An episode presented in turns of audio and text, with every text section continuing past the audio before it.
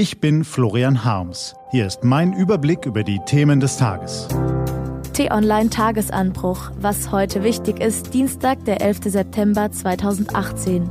Rechtsextremismus, Haushaltsgelder und ein Herbstempfang. Gelesen von Bernadette Huber.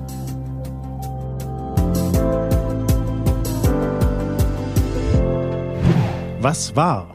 Die Kluft wächst. Eine seltsame Stimmung herrscht in diesen Tagen in unserem Land. Beobachten konnte man das zuerst in Chemnitz und nun auch in Köthen. Ein Deutscher ist nach einem Streit mit afghanischen Asylbewerbern gestorben. Selbstverständlich muss jede Gewalttat aufgeklärt, müssen überführte Täter bestraft werden. So ist es im Rechtsstaat, aber das ist nur die eine Dimension einer solchen Tat. Eine andere ist die Kommunikation, die rund um eine Tat stattfindet und die Instrumentalisierung derselben.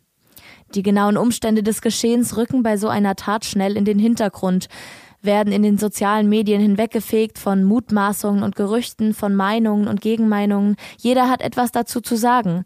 Manche äußern sich differenziert, aber vielmehr pauschal und noch mehr gehässig.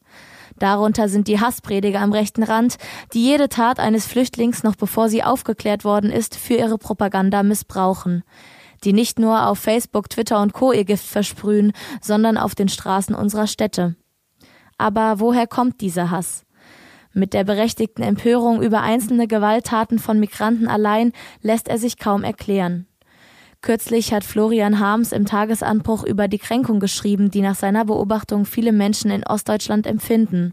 Aber auch das ist natürlich nur einer von mehreren möglichen Gründen für die Entfremdung innerhalb gewachsener Bürgerschaften, für die Wut und zum Teil auch den Hass, die wir gerade erleben. Es fehlt eine starke, selbstbewusste Zivilgesellschaft, die sich den Radikalen entgegenstellt.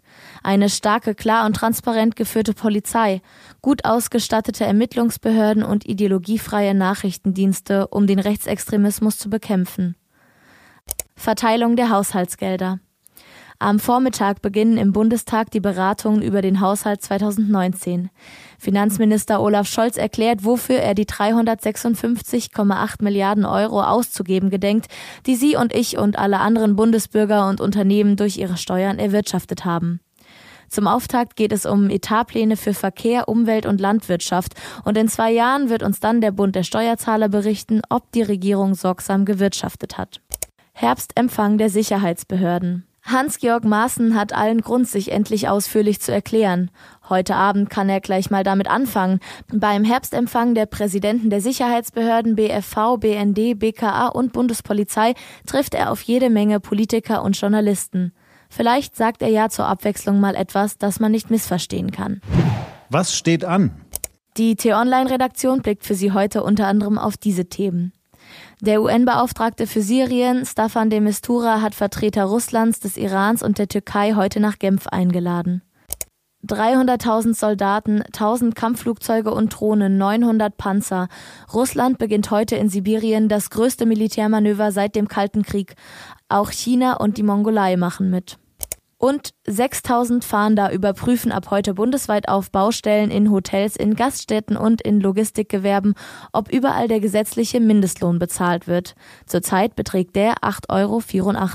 Diese und andere Nachrichten, Analysen, Interviews und Kolumnen gibt's den ganzen Tag auf t-online.de. Das war der T-Online-Tagesanbruch vom 11. September 2018. Den Podcast gibt's auch auf Spotify. Einfach nach Tagesanbruch suchen und folgen.